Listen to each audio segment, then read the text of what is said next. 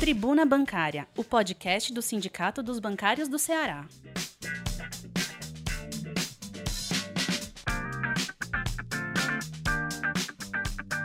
Olá, categoria bancária. Olá, bancárias. Olá, bancários. Eu sou José Eduardo, sou diretor de comunicação do Sindicato dos Bancários do Ceará e esse é mais um podcast da nossa Tribuna Bancária 1679, que circula em meio digital entre 23 e 28 de agosto de 2021. Fizemos essa opção de termos esse podcast mais essa tribuna em formato digital, tendo em vista a pandemia. Infelizmente a pandemia não acabou, essa é uma orientação, uma coisa que a gente sustenta desde o início. Se vacine, que é a melhor forma de prevenir a sua saúde. Vamos ao nosso podcast.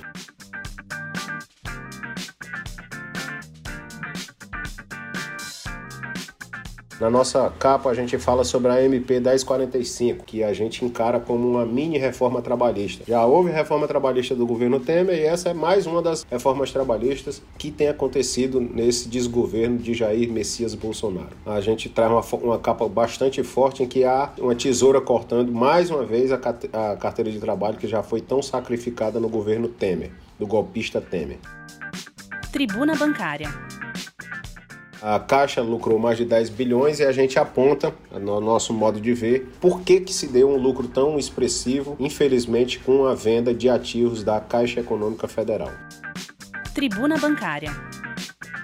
E a gente também na capa a gente solicita mais uma vez que os colegas bancários participem da nossa pesquisa das sequelas da Covid 2019. Covid-19 que é os elementos da pandemia. E é uma pesquisa importante para a nossa categoria que pode até é, chegar a, a tratativas de Ministério Público, de Justiça, quanto a defender os direitos da nossa categoria com quanto às sequelas do Covid. Nos siga nas nossas redes sociais, no nosso site bancarioce.org.br, na nossa página do Twitter, no nosso Instagram, Facebook, no nosso YouTube e mais na nossa principal, uma das principais redes e mais rápidas, que é o nosso WhatsApp institucional, que tem como número 85, que é o DDD 991295101. Vamos às outras páginas da nossa tribuna.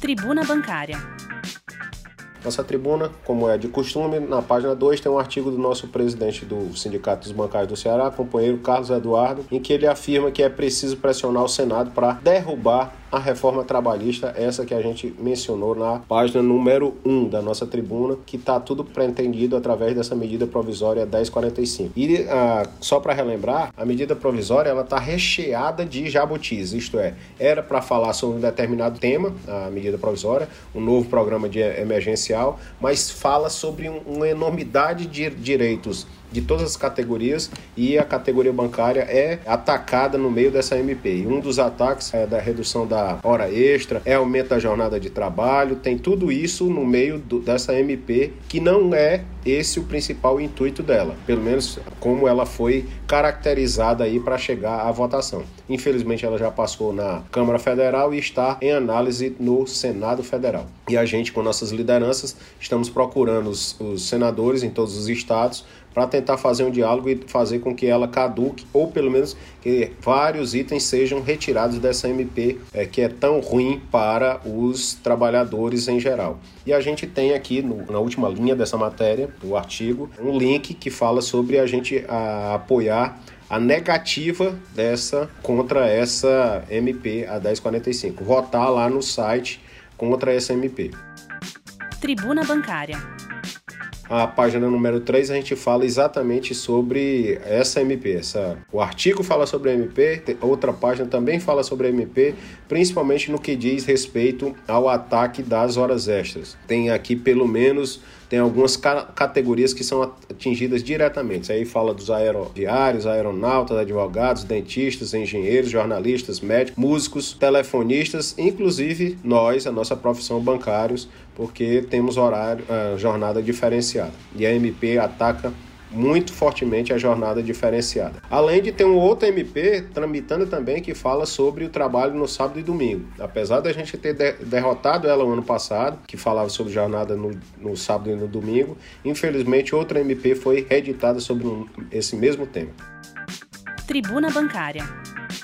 Quanto ao lucro da Caixa Econômica, a gente falou e a gente continua dialogando com os companheiros da Caixa Econômica que a, uma das principais razões do lucro da, da Caixa Econômica ter crescido enormemente, tanto no primeiro trimestre como no segundo, foi o desfazimento, foi a venda de patrimônio público. Como é uma coisa constitucional, se for para vender uma empresa toda, passar dentro do Congresso Nacional e não há essa possibilidade de passar no Congresso Nacional a venda da empresa, eles começam a quebrar as empresas em pedaços. Foi assim com o Banco do Brasil, está sendo assim com a Petrobras, está sendo assim com a Eletrobras. Então eles estão desfragmentando o patrimônio público para vender as suas subsidiárias. E o lucro da Caixa Econômica, boa parte dele vem exatamente da uh, foi impulsionado pela venda de uma importante participação uh, na parte de seguridade da Caixa Econômica Federal. Um importante lucro é construído pelos trabalhadores, mas tem esse viés também de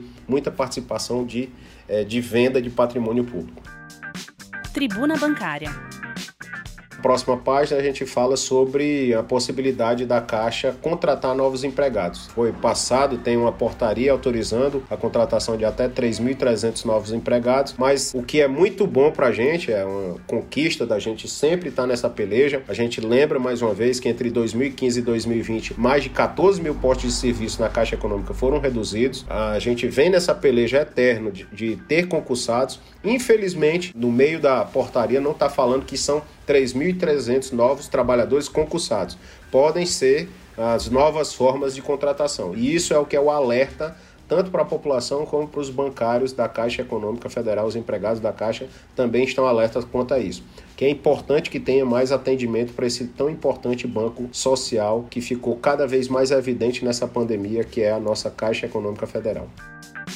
Tribuna Bancária. Um dos ataques também está vindo da parte nos estatutos das nossas fundações. E aqui, infelizmente, a Previc, a instituição que comanda o, a parte de planos de previdência no Brasil, ela aprovou uma alteração que, no nosso modo de ver, é irregular no Estatuto da FUNCEF. Uma alteração em que alguns itens do próprio Estatuto da FUNCEF eles são descumpridos. Ah, não houve uma determinada quantidade de diretores, de conselheiros para que houvesse a validação do processo. Infelizmente, a Previc autorizou essa mudança e a, as duas nossas duas entidades aqui que nos, nos, representam muito bem, a Contraf e tanto a FENAI, já entraram com ação questionando essa mudança estatutária. Então, a, haverá sim outros desmembramentos daquilo que a Previc a, aprovou e que, no nosso modo de ver, é irregular. Tribuna Bancária.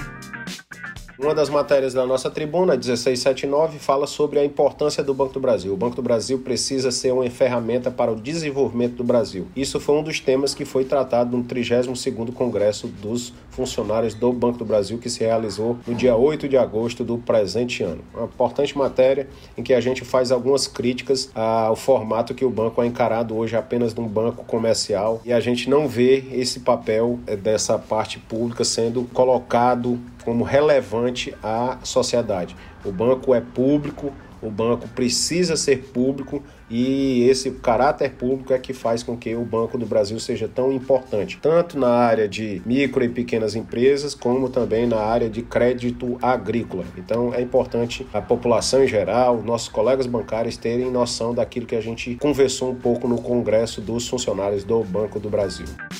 Tribuna Bancária a nossa campanha Que Vergonha Bradesco, o hashtag segue em peregrinação pelas agências, conversando com a população e conversando com os colegas bancários. O Bradesco não tem razão de demitir colegas, de perseguir pessoas com o grau de lucratividade que tem, e isso é uma das campanhas que a gente vem todas as quintas repetindo na frente das agências. A gente vem dialogando com os funcionários do Bradesco que um banco desse tamanho, com esse porte, não precisa demitir, não precisa perseguir, batendo esses recordes de lucratividade. E é porque nós, só mais uma vez lembrando, nós estamos em tempo de pandemia. A COI do Bradesco, é a comissão organizadora dos empregados do Bradesco, debateu com o próprio Bradesco, que comprou a participação do HSBC no Brasil, a PLR, conversando a nossa coordenação da, da COI do Bradesco. E o que ficou decidido é que cada sindicato está liberado para fazer uma ação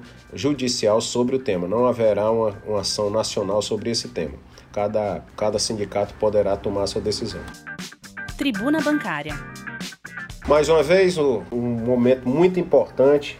Os funcionários do BNB, recém-contratados, que estão em curso de formação, foram recepcionados pela diretoria dos sindicatos bancários no curso de formação. Esse curso de formação é muito diferente porque ele está se dando de forma virtual. E os colegas recém-empossados do BNB foram recepcionados. A nossa colega Carmen esteve presente lá no curso de formação no dia 18 de agosto. Tribuna Bancária. Mais uma vez, só para lembrar, a última página da nossa tribuna tem hiperlinks né, nessa própria matéria. Participe da pesquisa sobre sequelas Covid-19. É importante a participação dos colegas, é uma parceria da nossa entidade sindical com a Unicamp, com a universidade importante no Brasil, para sabermos os impactos da Covid, as sequelas da Covid na nossa categoria. Tribuna Bancária. Nos outros toques a gente fala sobre a Coronavac, que tem um estudo que está para ser lançado numa, numa, revista importante científica, traz lá dados e a gente nesses outros toques traz apenas o chamado, dizendo que é, a Coronavac é, é sim eficaz contra a variante Delta. Tribuna Bancária. Ladeira abaixo, a rejeição do, do governo Bolsonaro bateu novo recorde. Um instituto de pesquisa pegou informações agora semana passada e mais de 64% dos brasileiros é, consideram a gestão do governo Bolsonaro ruim ou péssima. Diretamente dialogando com essa notinha, a gente também fala sobre com a fome. Infelizmente, mais de 41% da população brasileira, quase 85 milhões das pessoas que vivem no Brasil, convivem com fome ou algum grau de insegurança segurança alimentar. Esses são os números da pesquisa de orçamentos familiares divulgada em 19 de agosto do IBGE. Infelizmente, o Brasil, esse celeiro mundial, voltou a essa posição tão ingrata, tão vergonhosa no, no mundo, de voltar para a lista das, dos países que têm fome. Então, nós somos o celeiro do mundo, infelizmente, nossa população passa por essa coisa tão lastimável que é as pessoas passando fome. Tribuna Bancária. Podcast do Sindicato dos Bancários. A gente se vê aqui numa próxima edição do podcast. Até lá e que todos estejam vacinados com saúde. Um abraço. A pandemia, infelizmente, ainda não acabou.